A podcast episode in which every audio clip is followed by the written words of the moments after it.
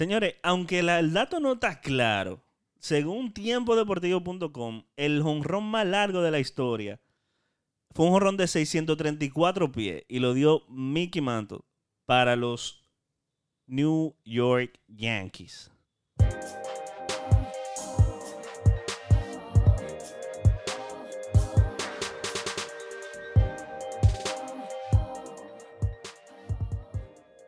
Señores, la verdad, la verdad es que los datos estadísticos de, de temporada tan vieja de cualquier deporte es como creer los números que van a salir a Casablanca.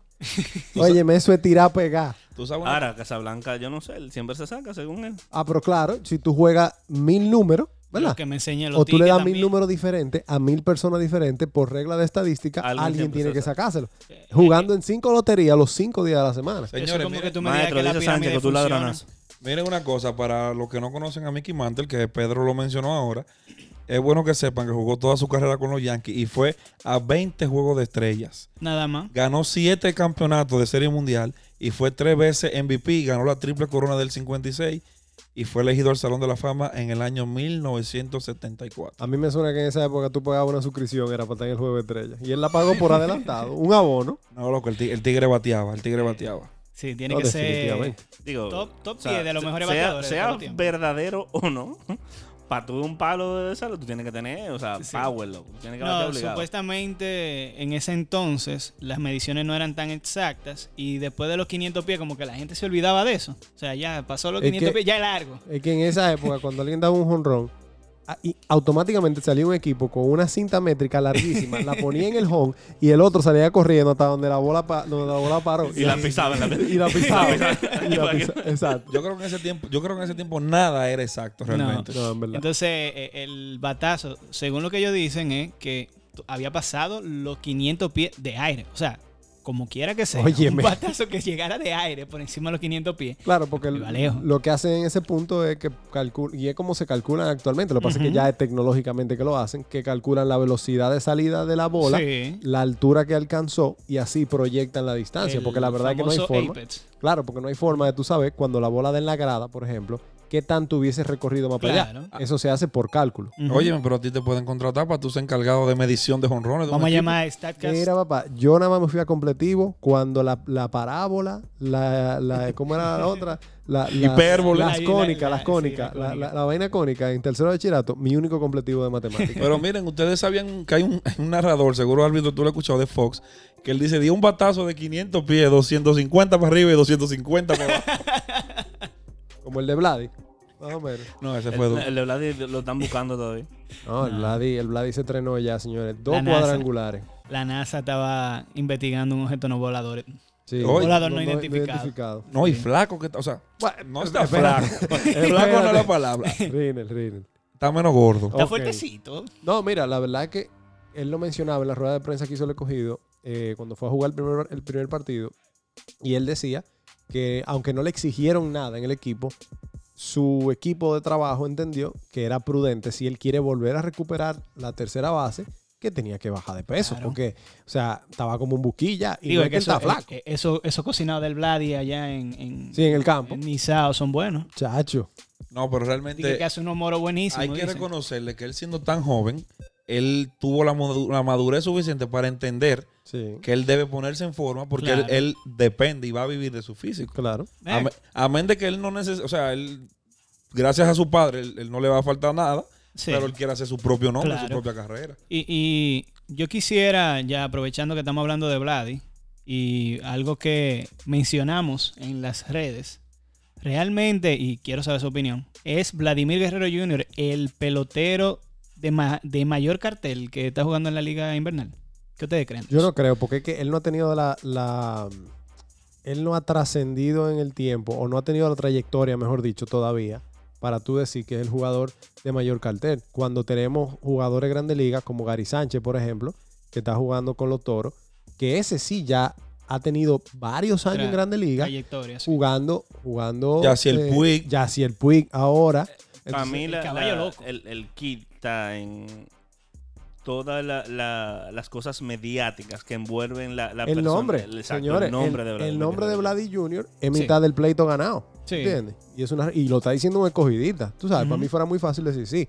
Es la figura más, más relevante ahora, pero no es verdad. O sea, teniendo a Gary Sánchez jugando en la liga de nosotros, un jugador que eh, le ha ido muy bien en Grandes Ligas y que tiene ya mucho tiempo jugando, o sea, no sería justo tú no ponerlo a él Claro. como la figura más importante que está jugando ahora mismo en la, en pelota invernal. Yo diría que decirlo ahora suena como un poquito fácil porque no vamos a tener forma de comprobarlo, pero entiendo que si uno de los nombres que está jugando ahora mismo podríamos decir que va a llenar un estadio, yo diría que sí es Vladimir Guerrero Jr. Y por lo que mencionamos, porque ya de por sí el nombre, el apellido, le gana la mitad del pleito.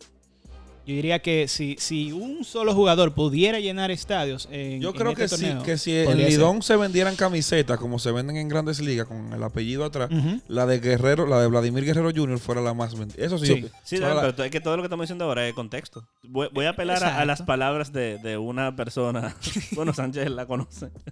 Eso es como decir, si mi tío tuviera teta, fuera mi tía. Exacto. Sí, sí, O sea, Es verdad. to- todo es contexto. Es verdad. No, no podemos estar seguros No, de, de lo te que... voy a decir algo. Vladi, Vladi Jr.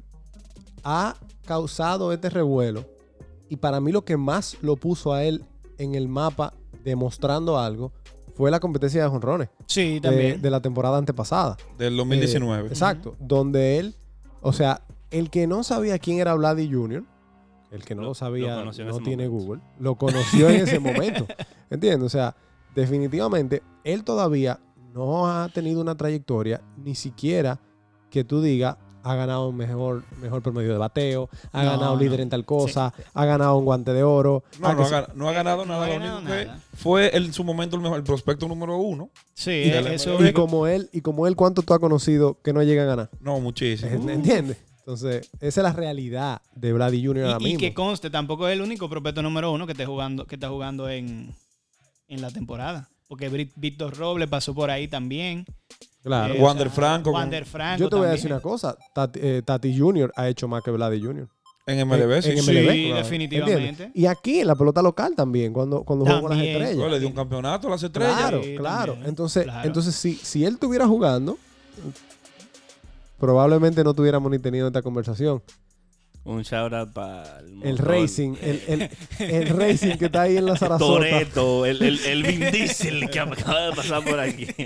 Espero que todos hayan disfrutado de ese sonido. Eh, solamente esperemos que no sea un, un 115, un 70, que sea una vaina dura. Yo lo que sí Oh, me, sí.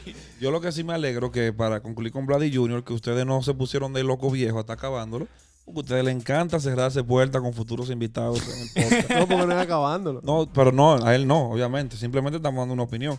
Pero a ustedes les encanta estar acabando con figuras que posiblemente en un futuro estén No, eso ahí. es al árbitro.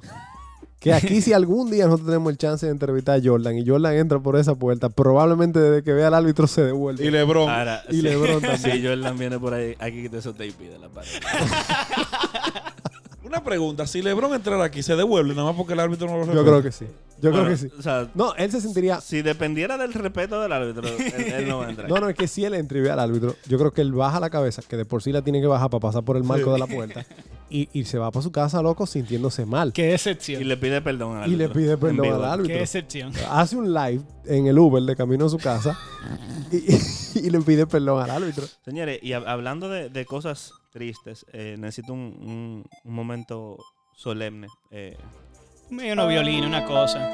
miren, yo, yo quiero hablar de un tema que pasó y que me afecta mucho a nivel personal, en verdad, fuera de coro. Podemos hablar de qué diablo es lo que le pasa a Russell Westbrook. No, pero Pedro, así no. Yo- ya yo me iba a parar a darle un abrazo. Señores, ¿qué Yo me iba a parar a darle un abrazo a Pedro. Ahora, ahora. Loco, o Tú sea, mencionaste a Russell Westbrook, pero Espera, no, no, pero espérate, espérate. Déjalo que se espérate, exprese. Espérate, Sí, espérate, sí. espérate, espérate, espérate, espérate.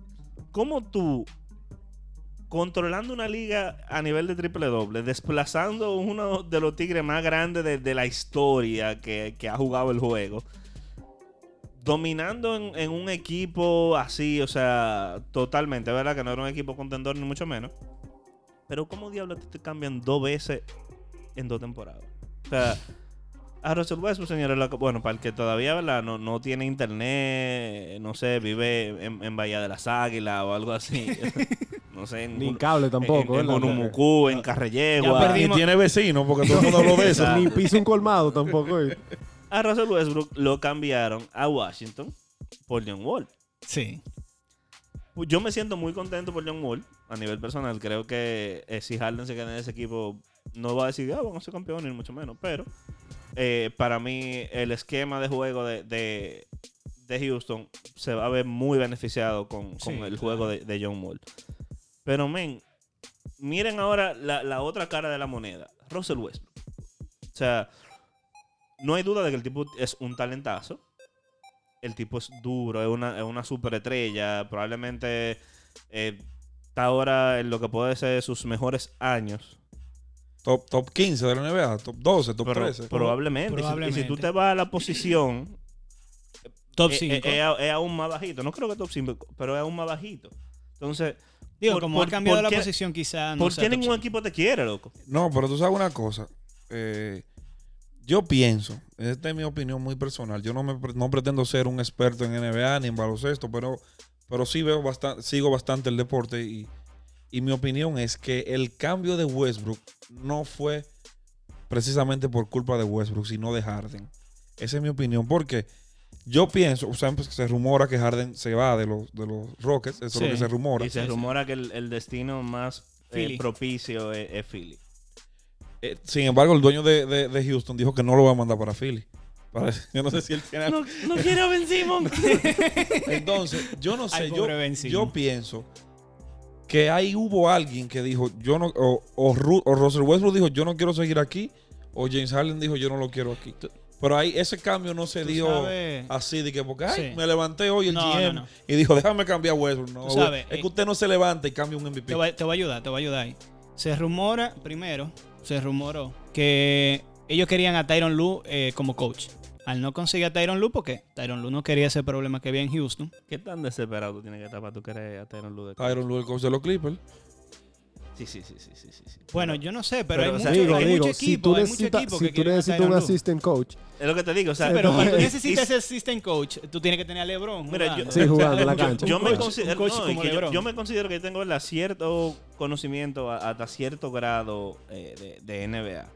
Pero quizá el árbitro, el Sánchez, me puedan arrojar un poco de luz eh, y me hacen entender por qué yo como equipo puedo querer específicamente a un coach que a mi entender, y esto es algo a título muy personal, yo entiendo que todavía no tiene un, un- un logro así personal que él pueda decir, wow, o sea, yo he hecho tal cosa y Pedro, por eso los equipos me quieren. Tyron Lue ganó un campeonato. y No, la- no, y la- espérate, espérate, LeBron ganó espérate, un campeonato. No, pero, pero para que entienda lo que yo iba a decir. ah, porque el assistant tiene- coach no se lleva, no se lleva los lo créditos. Tyron Lue también. tiene un anillo. Tyron Lue tiene un anillo. Y es más recordado porque a Iverson le pasó por encima que por el anillo que él consiguió como coach. Pero que todo es relativo, Pedro, porque así mismo mucha gente dirá, ¿por qué un equipo quiere a Doc Rivers? Y Doc Rivers firmó un contrato multianual Sí. con los Sixers para partir de esta Lo, próxima lo- lo que temporada. No, no, pasa pero- con Tyron porque lo- hay muchos jugadores que lo quieren. Doc muchos Rivers, lo quieren. a diferencia de, de Tyron Lue, es un coach que a lo largo de su carrera se ha probado, loco. O sea, Doc Rivers llevó a, a Boston a, a ganar un campeonato. Que por más que digan, no, que era un super equipo, que era muy probable que ganara con cualquiera que no coachara", cállese la boca. Llévelo usted al equipo. Exacto, él aportó No, muchísimo mira. a ese equipo. loco. Doc Rivers debe ser diagramando en una pizarra probablemente uno de los mejores coaches defensivos de la liga. No, y tú sabes una cosa, acuérdate que no solo fue una final, él fue a, do- a dos finales en tres años y perdió la segunda en un séptimo juego, que, que fue el año que Kobe se la de quitó. y le- Loco, Sí, sí. El tipo tiene muchísimo mérito. Que las Pero cosas no Kobe se salieron puso- como se estaban esperando en, en- en los Clippers por muchísimos años. Sí, es verdad. Pero eso no es culpa, o, o únicamente no es culpa de, de, de, que, Rivers. que Paul George salió diciendo ahí de que como que hay una vaina que yo no entiendo, señores, espérate. Paul George quedó a deber en los playoffs. Claro. O sea, Paul George y yo, yo creo que tú me hubiese metido a mí en los Clippers y yo hago más aportes a Paul George estaba fallando la cocina. y él dijo como, o sea, falló cocina. Y el tipo dijo como que el, el coach nunca hizo ajustes. ¿Qué ajuste del carajo? Si usted está fallando cocina, hermano. Yo Ahí de no hay ajuste que valga. Yo estoy de acuerdo con él. El aro. Yo, estoy- yo estoy de acuerdo con él, pero si lo hubiera dicho un Kawhi Leonard, lo entiendo más. Al decirlo Paul George, eh, creo que tú no, tú no eres la persona indicada para hacer ese tipo de Ok, comentarios. entonces vamos, vamos déjame hacer la pregunta volver- un poco ya. más genérica para englobar también el tema de, de Paul George ahora. ¿Qué le está pasando a los jugadores de hoy en día? Caso Paul George, eh, caso Russell Westbrook, que aunque son estrellas probadas, porque es verdad, eh, Paul George no tuvo los mejores playoffs, quizá no tuvo la mejor temporada el año pasado por tema de, de lesiones. Eh, o sea, ¿qué está pasando? que no, no, no, ningún equipo está logrando como esa sinergia, a pesar de que muchos de ellos tienen plantillas estelares, loco. O sea, no, hay- no había un equipo que tuviera mejor plantilla que los Clippers el año pasado, por ejemplo. Sí, pero en una plantilla de nombre. Yo bueno, creo que este, este año. eh, Pero ¿sabes algo que influyó en los. Clippers? Que muchos pensábamos que iban a ser campeones. Es que los Clippers prácticamente nunca jugó, el equipo completo casi nunca jugó. Vinieron a encontrarse en la burbuja, fue. Sí. Porque o cuando no le están dando descanso a Kawhi, se lo están dando por George, o el otro estaba lesionado, que O Patrick el otro se fue por una cabaña. Ajá, Digo, para un, pa' un, eh, un club de triple. Pero muchacho. Pero muchacho. El árbitro es el mismo. Pero mira, Pero para, el- para se cerrar con fue Russell por una- Westbrook, se fue por una vaina de triple. para cerrar con Russell Westbrook, En medio de la yo burbuja. pienso que en un equipo como Washington, que él no va a tener presión, yo creo, y junto a este tigre, ¿cómo se llama? Eh, Bra- eh, Bradley a, a Beal. Bradley Bill, yo pienso que ellos dos van a hacer por lo menos a Washington clasificar en el este. Va para playoff. Y él va a tener, este va año él va a tener mejor temporada que la temporada pasada. Él va a ser, ese es su Oklahoma City del este. Exacto. E- ese es su Oklahoma un City. equipo Cuando que tú sabes que no solo. va a ganar, Exacto. pero tú lo vas a clasificar. Y si pierden en los playoffs, no importa. Y cuando porque- viene a ver, nadie te va a lleva, señalar. y cuando viene a ver se lleva un MVP porque quién sabe. Pero porque en ya los la, gente, ya la gente se está en cansando los Rockets, de- Westbrook y Harden tenían que llegar por lo menos Correcto. por lo menos a final de A final de conferencia. conferencia. Y no sabemos que no pasó. Eh, para ahí, yo, ahí yo termino con el, con el tema Westbrook. Yo lo que quiero que brevemente ustedes vean qué es lo que le pasa a Kyrie. Eso era lo que yo ¿Qué es lo que? Loco, lo, loco. El- tiene yo no tiene el entiendo. síndrome Westbrook. No, no, o sea, No, pero es Loco, que o sea, Westbrook, ¿cómo, cómo tú...? pero es que Westbrook no hace esa locura porque Westbrook No eh, habla, tendrá no su habla. tema con la cosa, pero él es muy querido en los equipos Ok, que espérate, hay espérate. eso. Pero Vamos a poner a la gente en loco. contexto. Porque estamos hablando y no sabemos si, la, si ya alguien, ¿verdad? Todavía no ha leído esta noticia. A varios jugadores de los Nets le metieron la liga una demanda, no multa. una multa, o sea, una una multa, multica. perdón, sí, una multa, porque ellos se rehusan a hablar con los medios. O sea, usted es un jugador profesional, sea cual sea la disciplina que usted, usted puede, jugar- usted puede ser jugador profesional de cricket. Que para mí no es un deporte. Que, le pa- poniendo- pa- o sea, cabe eso es la plaquita. o sea, usted puede Eso jugar plaquita. waterpolo. Y si usted es un jugador profesional de waterpolo Y le pagan por y jugar. le pagan por jugar ese deporte, usted tiene que responder ante los medios. Usted es una figura pública. Claro. O sea, ¿cómo tú vas a decir? Él no habla con peones. Él no habla con peones. O sea, Pues esas él fueron no sus palabras habla textuales. No, textuales. Él, él no habla con peones. Él no habla con peones. o sea, tienen que ir los directores de los medios. O sea, realmente él, él Lo emi- duele. él emitió, él emitió un comunicado como de, como de dos párrafos, pero la idea central esa. Yo no hablo con peones. Ven acá, lo, lo- él dijo la- como que él podía, él no tenía problema como en enviar cartas, era. Sí, como que él- que él Exacto. iba a Podía enviar enviar una carta con todas sus declaraciones. carta, Sí. Ven acá, eh, eh, lo- los exámenes antidoping son tan rigurosos como en Grande Liga, en la NBA o en la NFL. Sí, porque ese muchacho está como que. No, pero Kyrie, es que él no Kyrie- debe de tener Kyrie algo tiene normal. varios. Yo creo que Kyrie, luego que LeBron llegó a Cleveland otra vez. LeBron lo dejó loco. Sí. LeBron lo dejó loco. Porque él tiene varios años poniendo un par de huevos. Como que tú te dices. Entonces tú dices di que como que, ok, ya, este es su límite. Él no puede llegar más hondo de aquí. Pero Kyrie dijo que la tierra es plana. él es Ah, sí, él, él es terraplanista. terraplanista. Ah, que eres del coro de Kanye West. Sí, Sí, sí. él es Sí. terraplanista. Él dice que la Él- tierra él- es plana. él- en el gabinete de Kanye, él, él tenía una posición asegurada. Ministro. Tú sabes que fuera relajo, señores. Ese tipo tiene un talento. Y no se llevara con el de relaciones públicas. Él pusiera al No. viceministro que, a que hablara. Mira, Mira, no, pero lo que, lo que va a decir Rinel ahora también es, es algo muy cierto. loco. Ese Dilo, tipo tiene un talento, loco. Yo, o sea, yo he visto poca gente con el manejo de balón que tiene ese tigre. ¿Verdad? No, Y pero con la capacidad, armador, amador. El, el tipo el mejor armador de la liga. No, el mejor dribleador. y o con sea, la pelota, no capacidad anotadora que Kyrie Irving tiene. O sea, ese tigre se mete entre cuatro gente y brinca y tú dices, ¿dónde está Kyrie? Y ahí para la bola. Kyrie Irving parecía una mezcla.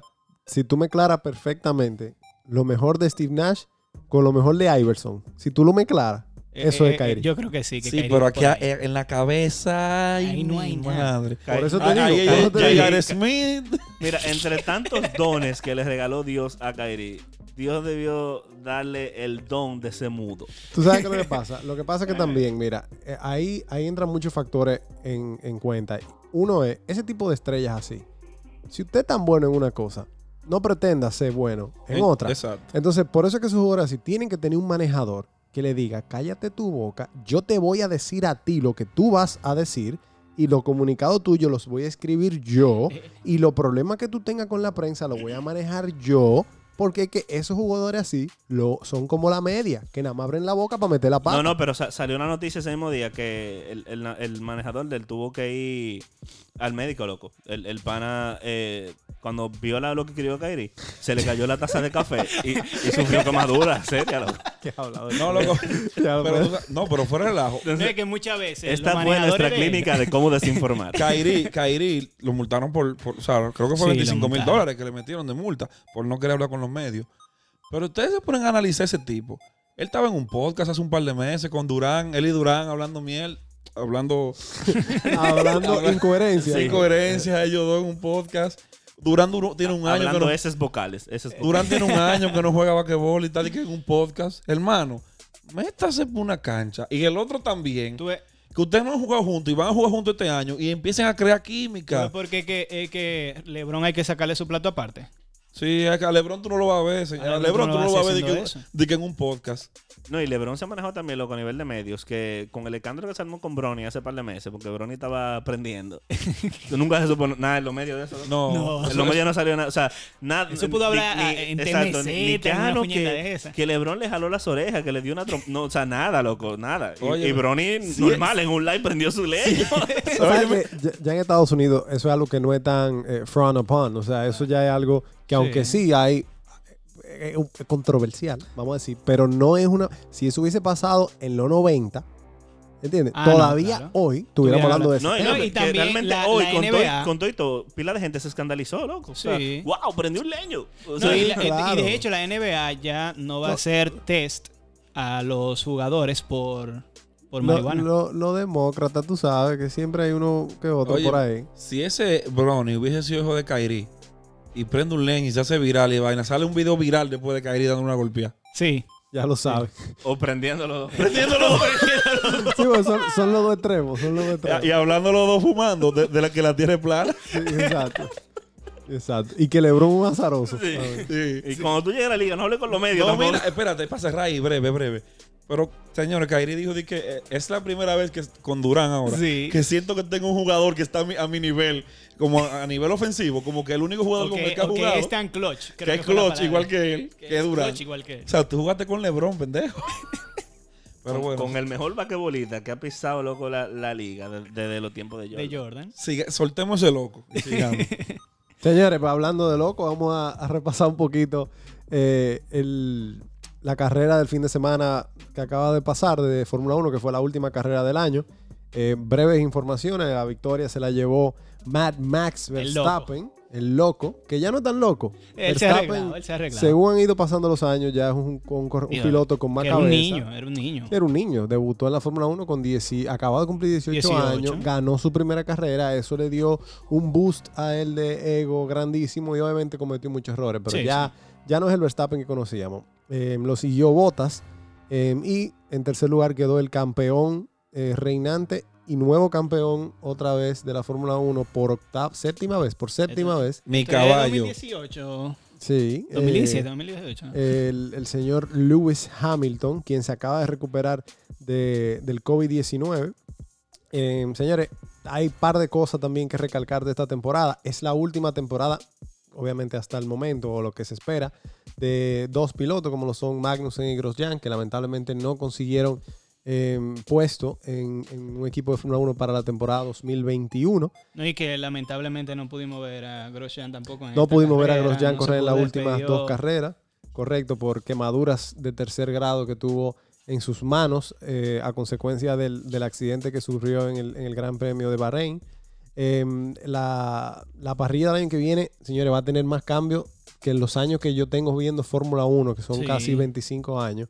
Eh, yo desde que era un carajito veía Fórmula 1 con mi papá y la verdad es que yo nunca había visto tantos cambios. O sea, oigan que lo que. Ricciardo pasa. Aclarar, de- a, a mí no me gusta mucho la parrilla. Yo lo prefiero horneado, en verdad. Ok, Sí. eh, el chitazo. Tíratelo. Sánchez, cuando tú termines, me dejas hacerte una pregunta. oye. Está bien. Señores, para el año que viene tenemos cambio como eh, Ricciardo, que se va del equipo de Renault al equipo de McLaren a formar pareja. ¿Y quién entra en esa posición? Pero eh, el señor, el árbitro es precoz, de verdad. O sea, siempre se quiere ir No, no, No adelante. Y en la vida, no y en la vida. No me ponga en evidencia. de verdad. También es literal, también es literal.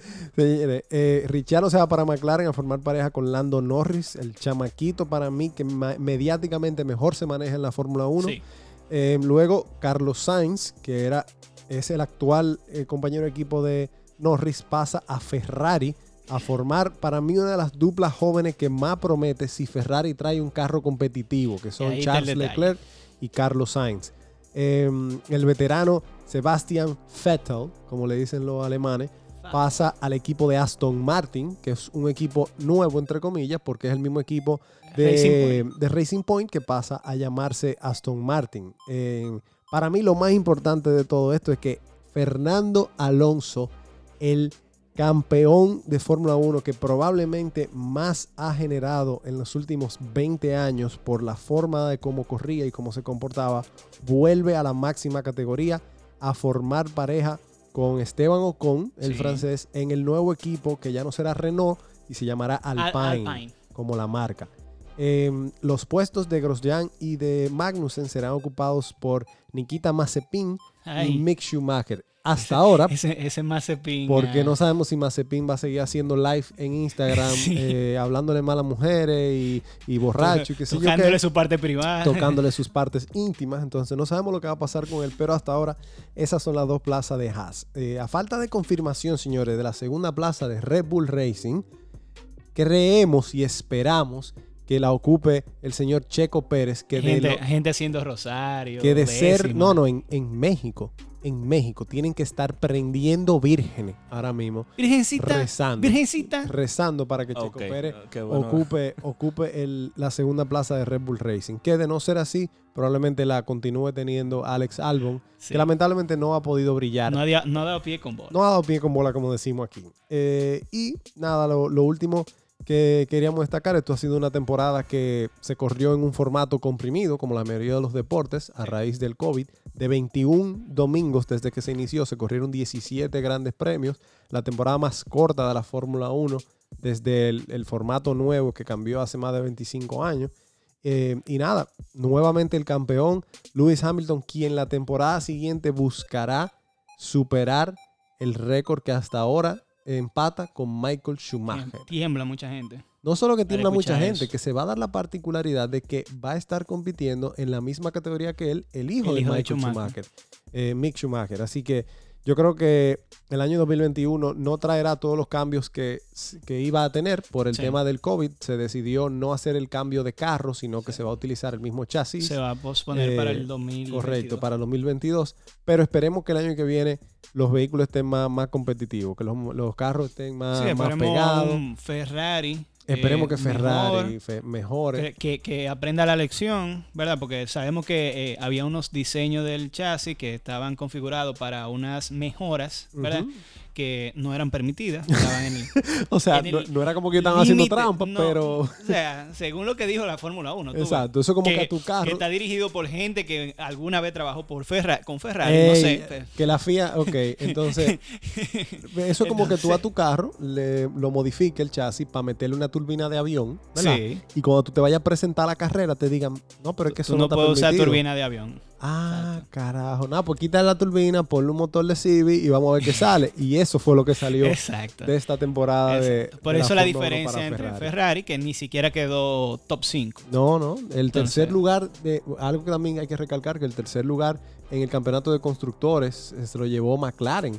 Sorpresivamente porque Racing Point llevaba... Sorpresivamente, porque Racing Point había heredado el carro de su hermanito mayor del año pasado. Exacto. Y, y con todo y motor, entonces imagínate. Eh, la- las redes sociales también de, de No, las redes le están dando. una- Yo me imagino, yo imagino que el W11, que es el carro que está utilizando Mercedes, ahora, ya le están quitando el decal, Sí, la para pintura, para digo, pintarlo a ser de verde. como verde ahora, oscuro verde para el año que viene y mandárselo eh, por FedEx al equipo de, de Aston Martin, porque tú Sí, sabes, ellos sí, se sí. entienden en ese sentido. También vamos a esperar lo que haga Red Bull con ese segundo asiento. Si se confirma lo de Checo Pérez, sería una ¿Cuál es tu opinión buena. de eso? Yo creo que no se ha definido porque es como cuando tú tienes un dilema en tu cabeza, que te está hablando el diablito con el angelito, como que tú sabes que tú, toda tu vida tú has vendido, que tú eres alguien que protege su talento propio, que, que cosecha lo, lo que cultiva, ¿verdad? Y ahora, como que ese cultivo, eso que, eso que salió, como que no fue tan fructífero, Ujú. como que se, da- se pudrió la, la- la naranja. Como que no llovió, no no llovió, lo suficiente y no creció tanto. Entonces ahora tú tienes que reinventarte. Y- Sí. Y, ellos como que están peleando con esa... Con esa Tú sabes lo que a mí se me parece. A mí se me parece a la situación del Barcelona. El Barcelona siempre pregonó El mes más, mes que un un club, club. más que un club, porque ellos criaban a sus jugadores en la masía Sí. desde chiquitico hasta el primer equipo. Pero ¿qué pasó? Llegó un momento donde equipos como el Real Madrid, como el. Bayern Múnich, el Chelsea, el Manchester United, estaban tan bien compuestos por, e- por jugadores de la élite Sí. que el Barcelona tuvo que recurrir a comprar jugadores como Claro. Ronaldinho, como Thierry Henry en esa época, como Ujú. Deco, ¿entiendes? O sea, traer jugadores de fuera para crear un equipo que fuera competitivo a nivel europeo. Entonces, Sí. yo entiendo la filosofía de Red Bull. Eso está muy bien, eso está muy bonito. Está Tú- bonito, tú pero para tus- los papeles. Claro, pero en este momento, la verdad es que Verstappen, para poder competir adelante con Hamilton y Bottas, Necesita un coequipero. Y yo creo que el perfecto Es Checo es Pérez. Checo Pérez. Claro. que están. Checo Pérez está acabando su carrera. Checo Pérez no le quedan muchos Sí. años. Entonces, no es como que es un tipo que le va a quitar el brillo a Verstappen. Es un tipo que lo que quiere es andar competitivo ahí con la posibilidad Sí. de ganar una, dos, tres carreras al año, pero está competitivo. Y si vemos lo que tiene Red Bull, tampoco es como que llame mucho la atención. Eh, El mismo álbum, eh, Albon, Gasly, Gasly, Kvyat, eh, Daniel Kvyat, o sea, eh, este muchacho el japonés que está en Fórmula 2, eh, Ajá. ahora se me fue el nombre. O sea, no, no, no se ve como que un material que tú digas, No. vamos a poner a fulano. No, hay, no. hay bonos por eso. por ganar. tú dices. por ganar. Sí. Ellos probablemente tienen en sus contratos, deben tener, lo que pasa es que los contratos de Fórmula 1 no son muy O abiertos. sea, yo sé más de los contratos de los peloteros de la liga de aquí. Exacto. Que no, no, Eh, o es sea, es un secreto complicado. de Estado. Es complicado. Incluso eh, se sabe cuánto ganan por contrato, pero no se, no se, no se conocen las cláusulas, la que sé yo. El qué. contrato asegurado sí se conoce, pero lo que es Exacto. cláusula de, por desempeño. Deben tener variables, no. deben tener variables, porque al final del día los equipos también reciben compensaciones de la FIA eh, al final de temporada. Entonces, por consiguiente, los pilotos deben tener probablemente variables eh, Yo que lo escuché, el número, yo escuché el número del tercero al cuarto y hay en los cuartos groseros. no, en los cuartos feo. Pila de tigre con dándole cuarto a la esposa. Pero cal- calcúlate que el presupuesto de Mercedes, si no me equivoco, esta temporada fue cerca de los 800 millones de euros. El presupuesto de, de la temporada del Sí. equipo, Digo, había unos cuartos ¿de, ¿De feos. dónde pa- salen tanto cuarto de para los patrocinios. De los patrocinios. ¿Tú no ves cómo están esos trajes? Tommy Hilfiger, Rolex, exacto. este, el otro. Parecen vallas publicitarias. No, Sí. literalmente. O sea, esos tigres Los salen del Empire carro. de aquí tienen menos, Óyeme, menos hoy, patrocinio. hoy se vio, yo no sé si tú te quedaste viendo las entrevistas después de la carrera. No, no, no. Hoy se vio que ellos se salen, salen del carro, la- se están secando el sudor, que sé yo cuánto, recom- recomponiéndose, porque eso, esas carreras son súper demandantes sí. físicamente. Y lo iban a entrevistar, y en lo que lo estaban entrevistando, a Botas le pasaron el Rolex que tiene que ponerse antes de las entrevistas. Sí. Y él hablando con el tigre estaba poniéndose su Rolex. Acabado de salir de correr 55 vueltas en una pista que lo dejó explotado. Pero ese Rolex tiene que salir en la entrevista. claro. Por lo cual que pagan esa gente. Loco, disculpa mi ignorancia, pero ¿qué tan demandante físicamente es ese deporte? Fácil, te lo pongo fácil. Esos tigres pierden de 5 a 7 Eso kilos te iba a decir. por carrera. Eso te iba a decir. Yo necesito hacer ¿Cómo de diablo? carreritas. Yo quiero correr. Ok, ¿tú sabes lo que, tú sabes lo que es la fuerza G. Sí, ¿verdad? claro. Que es la que sienten los pilotos. Uno conoció lo que era fuerza G con los pilotos De- de, de- jet de, de guerra. La fuerza G, literalmente, la fuerza que te hace la gravedad en un movimiento y tú lo sientes, se calcula como que tú lo sientes por, el- por tu mismo peso. Ajá, ajá. Ujú. Hay curvas donde esos pilotos tienen una presión lateral de hasta cinco veces su propio peso. O sea, cuando esos, pilotos, cuando esos frenan, que vienen a 340 kilómetros por hora y frenan, la presión en el pecho que le hace la fuerza G es de hasta cinco veces su peso.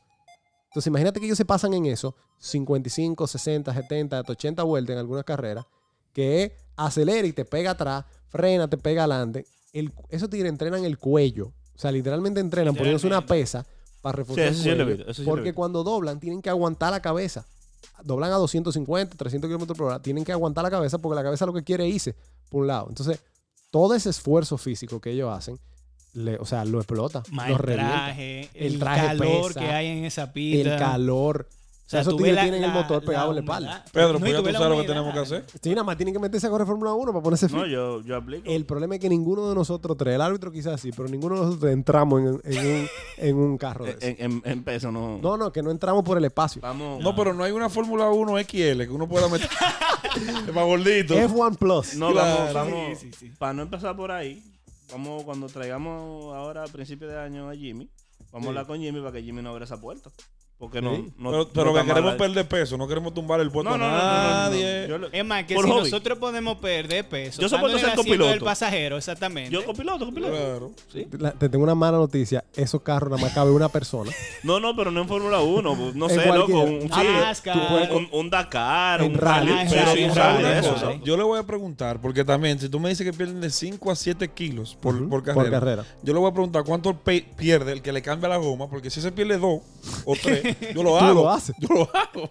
Bueno, Para lo que yo estoy perdiendo. Yo, yo creo que ahí clasificamos Digo- menos porque ninguno de nosotros tiene la destreza manual No, espérate, espérate. de cambiar una No, voy en, tres segundos. le lo gana los de Mercedes. Yo quiero ser Y no veamos lo que pasó. No, pero eso fue, eso fue una carrera. Pero, eh, o sea, para que tú entiendas, yo quiero ser supervisor, yo no voy a estar para que tú entiendas, cada vez que le van a cambiar la cuatro gomas a un carro, hay 20 tiras alrededor. Porque hay uno por goma que agarra la pistola, ¿verdad? De, de- de sacar la, la Uno que tiene tuerca. la, la goma. Hay uno que agarra la goma que sale y dos que meten la goma que entra. ¿Y quién agarra la tuerca?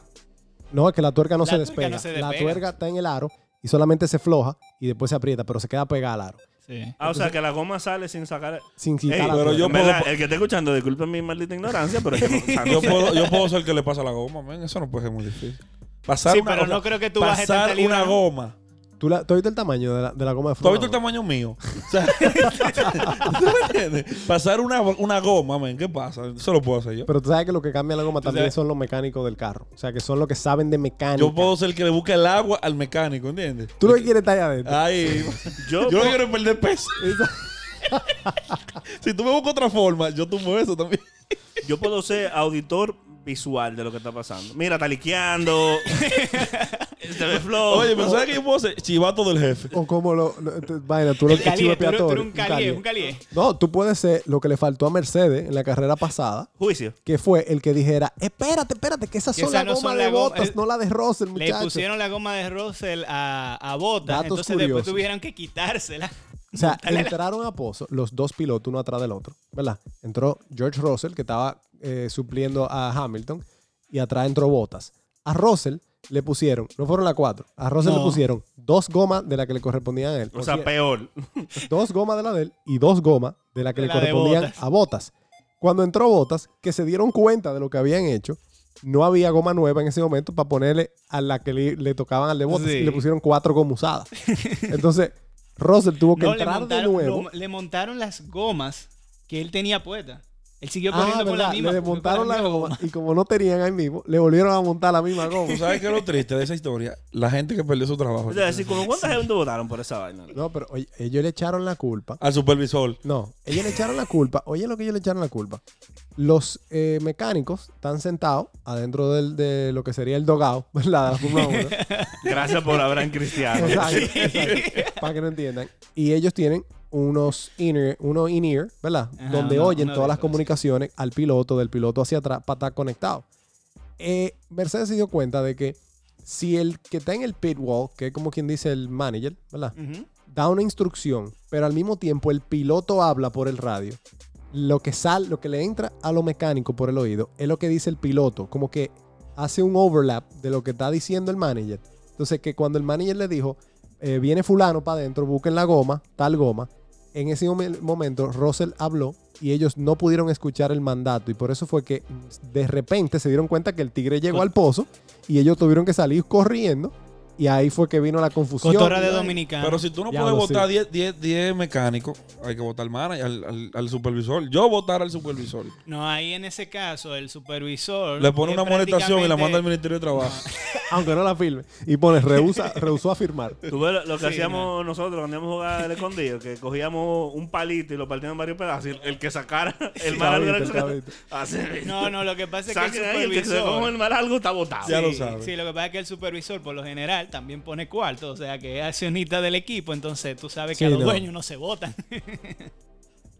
No, Bueno, pues- definitivamente. Señores, otro, otro eh, evento importante que hubo el fin de semana, señores, se jugó el derby de la capital madridista en la Liga Española, donde se enfrentaban el Real Madrid eh, Club de Fútbol contra el Atlético de Madrid, los colchoneros. Se enfrentaron el día sábado en, en el estadio Di- Alfredo Di Stéfano de la Ciudad Deportiva del Real Madrid. Un partido que a priori se entendía que iba a ser muy disputado en el medio campo, muy Sí. peleado, eh, muy parejo. El Atlético viene líder de la liga eh, y le sacaba en ese momento nueve puntos al Real Madrid con un juego menos que el Real Madrid. Sí. Eh, o sea que virtualmente estaba a 12 puntos.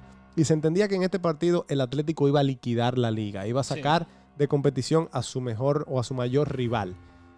Fue todo lo contrario, el Madrid se impuso 2 a 0 con goles de Casemiro de cabeza en el primer tiempo y luego en el segundo tiempo un gol en propia puerta de Jano Black, que realmente fue un remate eh, potentísimo desde fuera del área de Dani Carvajal, que rebotó en el palo, le impactó en la espalda al portero y entró.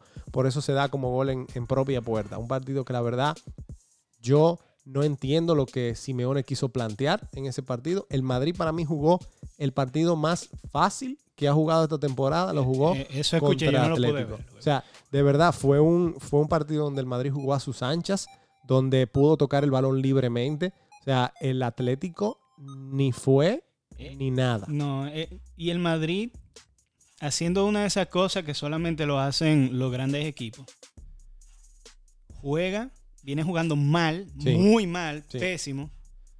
Pero al final del día, después de este, de este fin de semana, termina A seis puntos de... pasando, primero que todo, pasando como líder de grupo en la Champions. Correcto. Después de haber perdido dos juegos feos Correcto. feos contra el Shakhtar Donetsk. Shakhtar Donetsk. Y a seis puntos de, Del líder, del líder de la, de la de liga. la liga. Que todavía viene con un partido menos. Exacto. Eh, perdón, el Madrid estaba a seis puntos. Se puso a a tres, tres, a tres, a tres, ahora. exacto. Y, pero todavía tiene un partido menos, o sea que virtualmente está a seis puntos del Atlético. Ya Eh, jugó los do- no, no ha jugado los dos compromisos contra el Atlético, o sea que todavía le queda sí, otro. ¿no? Ya, eh, ¿Quién tú dices? el, el Madrid no ha jugado. Bueno, jugó este Ajá, contra el le to- Atlético. le le toca falta uno el todavía. otro. O sea que virtualmente el o sea, Madrid. tiene de- de- tres, puntos directos contra el Atlético. Correcto, que son seis virtualmente, pero son tres. Exacto. Eh, o sea que la verdad que la liga se puso súper interesante. eh, y, la verdad que el Real Madrid hizo en estos últimos tres partidos, que eran tres finales, porque Ujú. eran tres partidos complicadísimos contra el Sevilla eh, la semana anterior, que él se impuso y venía con un equipo B prácticamente, porque Sí. no tenía sus principales figuras. Ya gracias a Dios empezaron a recuperar las, la- las figuras del Real Madrid. Ganó contra el Sevilla. Como tú dijiste, ganó eh, contra el Borussia Mönchengladbach y pasó como primero de grupo, eh, que se podía quedar eliminado de Sí, Champions. estaba a punto de quedarse eliminado y termina. Correcto, ganando el termina grupo. líder y le gana al Atlético. Lo que pasa es que, mira, el Real Madrid es de esos equipos que las finales no las juega, las gana.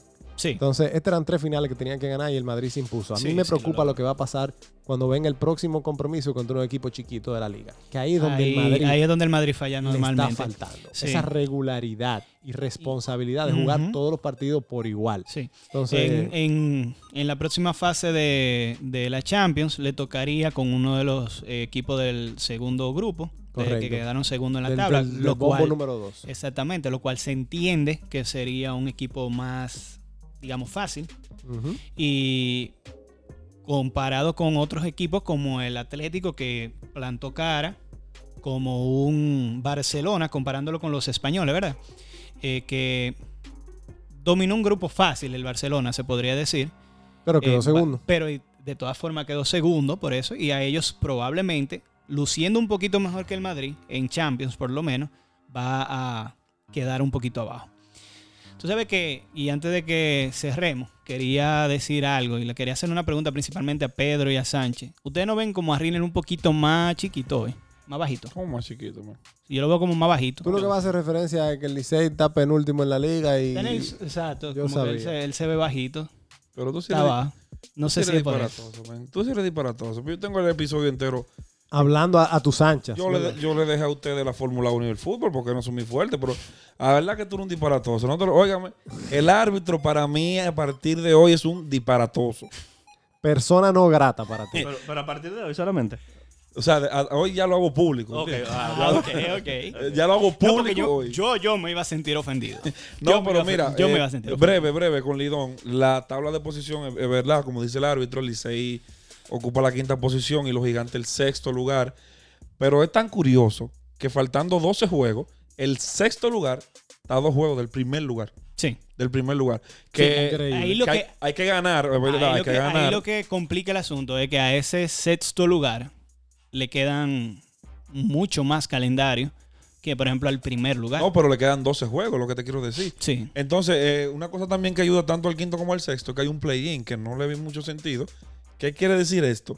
Que si el quinto lugar queda a menos de tres juegos del cuarto, van a jugar una pequeña serie ellos dos. Y el que Un- gane esa serie, Un 3-2. creo que es un 3-2, el que gane esa serie es que va a clasificar a la semifinal, porque este año no hay round robin, No. hay semifinal. O sea que sí, eh, eh, los de abajo tienen que ganar, pero todavía hay tiempo, men. Yo, Yo creo que el cuarto lugar, o eh, este, esta temporada, el cuarto lugar no, no debería sentirse muy contento de que va a quedar en el cuarto. Mira, porque no. probablemente como, se como juegue se ese están viendo la cosa, ese play-in se va a jugar. Eso es un seguro Porque de que- comenzó la temporada. es porque que- es que cuando claro. aquí se ha visto que un, un cuarto lugar le lleve de que cinco Pero es que aquí el cuarto lugar casi siempre acaba o ahí ra con ra, clasificando en o el hasta último jugando, juego, o hasta jugando, un juego, de desempate. desempate. Sea, Al, mira, al momento que estamos grabando este episodio, las estrellas dominan la tabla de posiciones con cinco victorias consecutivas. Tienen 10 y 8. Águilas y, es- y Toros tienen 11 y 10 a medio juego. Leones tienen 12 y 11 a medio juego también, porque el Ujú. Escogido es el equipo que más juegos ha jugado. Licey 8 y 10 a 2 del primer lugar. Y los Gigantes 7 y 10 a 2 y medio del primer lugar. Pero a los Gigantes le quedan 13 juegos todavía. Sí, eso es lo que te digo. A los, a los gigantes les le quedan 13 juegos. Al Licey le quedan 12. Y a las estrellas Y le a las estrellas también le quedan 12, pero a los otros tres le quedan entre 8 Y y, nueve. y 9 juegos. Entonces, al final del día, esos tres juegos de diferencia van a pesar mucho, porque sin jugar le van a sacar, si el otro equipo pierde, digamos Licey o Estrella eh, o Gigante, va a sacarle medio juego. Es un arma doble filo, porque si yo te lo gano, si yo lo gano esos juegos, Sí, son Me- medio juego para arriba. para arriba. Pero bueno, hay que esperar. Lidón siempre nos trae sorpresa. ¿Y cómo no la va a traer en el 2020? No. Señores, para cerrar, eh, este fin de semana se empezó a jugar baloncesto ya. Sí. Empezó la, la pretemporada de la NBA. Eh, pasó algo súper extraño el, el pasado viernes. Y es que los Knicks debutaron con una victoria en pretemporada. hicieron un ese, fue, ese fue el dato del inicio. No, no, ese no. tenía que ser el dato del No, inicio. ey, ey, ey. Un aplauso muchachos. Nosotros debimos de, y, y creo que con eso, de, eso queda comprobado, debemos de hacerle un episodio a los Knicks. Esa es Señores. pretemporada, señores. Eso Sí. Bueno, pero importa. debutaron con una victoria. Digo, estamos en el importa. 2020, quién sabe. Cuente o no cuente para la temporada regular, esto es algo que pasa pocas veces al año. Pero si nosotros Exacto. vamos a una de las canchas del, del, del Olímpico ahora y jugamos un 21 y tú ganas, hasta lo sube a la red. Entonces, claro, tú estás hablando de que eso es pretemporada. Claro. Es verdad, es verdad. En- entre otras cosas que pasaron también, aunque un juego de pretemporada, eh, los Lakers se impusieron ante los Clippers con la banca. No jugó ni un solo titular. Yo escuché que el agua, el, que el que pase el agua jugó el cuarto cuarto Sí, sí, entero. ti- tiró, tiró par de, par de No, pero este muchacho jugó, ¿cómo se llama? El alemán que llegó de, de OKC. eh, eh, Ah, sí, pero que tiene que jugar. pero él jugó y él, yo creo, él dijo que él quiere ser titular. O sea que cuando viene a ver. Los que no jugaron fueron LeBron, no jugó AD. Los Básicamente, lo- los titulares fuertes no jugaron, pero por el lado de los Clippers, aunque jugaron poco, eh, Paul George y Kawhi jugaron los dos. Cuenta la leyenda que Anthony Davis y LeBron James estaban en un spa en ese momento. Dicen la mala mon- lengua. Montando bicicleta por Y- Los Ángeles. Y Sí. entró alguien y dijo, miren muchachones, ganamos. De esa, de esa chopper, de esa chopper. Cállense, cállense. Estamos en un momento de relajación. Y tú, lo- tú Hablamos na- en na- enero. Nada más se escuchaba afuera. ¿Tú crees que relajando? La temporada empieza el 22. ¿Y tú crees que LeBron y Anthony van a coger de que pela? De que, eh, No, estás no, loco. no. Eso ya en febrero que ellos van a Es que empezar. ellos mandaron a decir que hasta que los muchachos no estén, no estén preparados para que ellos empiecen Pa' a entrenar, que no lo llamen. No. Y para seguir hablando un poquito de- del, del hype, eh, ayer, sábado, Luka Doncic y los Dallas Mavericks les- le, le ganaron un juego de pretemporada a Milwaukee. Y ayer fue el debut de, ¿verdad? Amigo del- del podcast y uno de los picks más altos del draft, eh, de la Melo Ball, señores. La Melo Ball. La Melo Ball en su debut. Eh, eh, ese eh, nombre hay que buscar cómo decirlo, porque se oye feo. sí. O sea, se, oye, se oye feo, ustedes me Vamos a disculpan. decirle Melo, vamos a decirle Melo, pa. Que Melo tampoco. Es que Melo- Melo- yo creo que Melo está más complicado. Es que Sí, se Melo. complica. ¿Me lo qué? Sí, no, Melo Ball. La, sí, sí. la Melo. La- la Cam- me- Métele un acento para que tú veas. sí. No, suerte que no A- estamos a grabando. suena igual de bien. Suerte que no somos un podcast argentino, por ejemplo, que ahí estamos complicados. La Melo Ball. El caso de que la, la Melo en, en su debut.